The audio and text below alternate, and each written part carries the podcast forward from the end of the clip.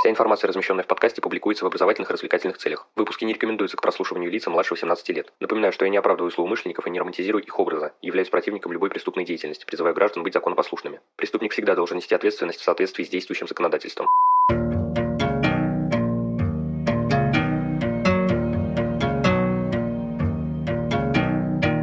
Всем привет, вы на канале Крим One, и сегодня мы ознакомимся с криминалистическими сказками Андрея Волкова. В общем, без лишних слов, поехали. На повестке у нас три небольших историй, и начнем мы с рассказа о колесном мошеннике.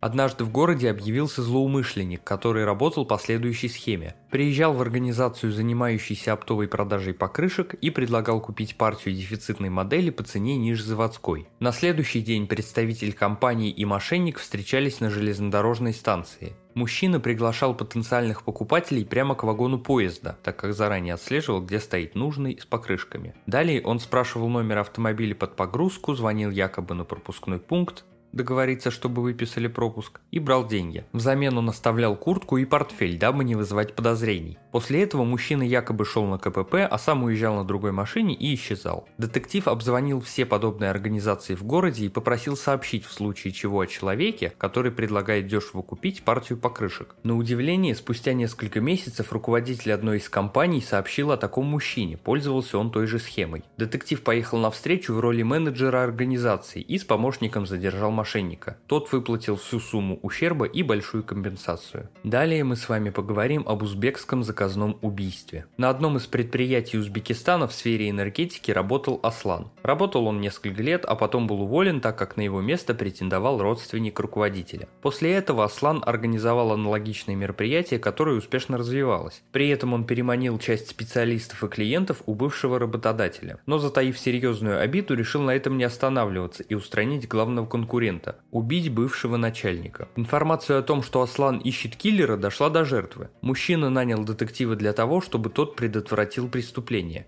В полицию решили не идти, так как у Аслана там были связи. Обсудив ситуацию с заказчиком, было решено перенести задержание в другую страну, так как в Узбекистане на это не было никаких шансов. Наш детектив познакомился с Асланом, представившись наемным убийцей, и сообщил, что ликвидирует мужчину в Санкт-Петербурге, куда тот отправится в командировку. Уже в Питере детектив начал сотрудничать с правоохранительными органами, в результате чего был проведен оперативный эксперимент – Убийство подстроили и доказательства его совершения отправили Аслану. Когда тот приехал в Санкт-Петербург и встретился с детективом для передачи гонорара, его уже ждали. Аслан был задержан и в дальнейшем приговорен к четырем годам лишения свободы. Ну и завершающая история на сегодня связана с работорговлей в Таиланде. Однажды девушка по имени Анастасия приехала в Таиланд. Ей понравилось в этой стране и было решено остаться там жить и работать. Со временем из бармена девушка превратилась в проститутку. И это не было связано с ее желанием. Начальство давило, угрожало, ну и подсыпало порой запрещенные вещества без ее ведома. И дело в том, что из таких передряг выбраться очень сложно. Из местных никто не заступится, так как ты иностранец. В связи с тем, что документы забирают, в полицию ты не обратишься, ну и в том числе потому, что у злоумышленников там свои люди. Соответственно, страну покинуть не представляется возможным.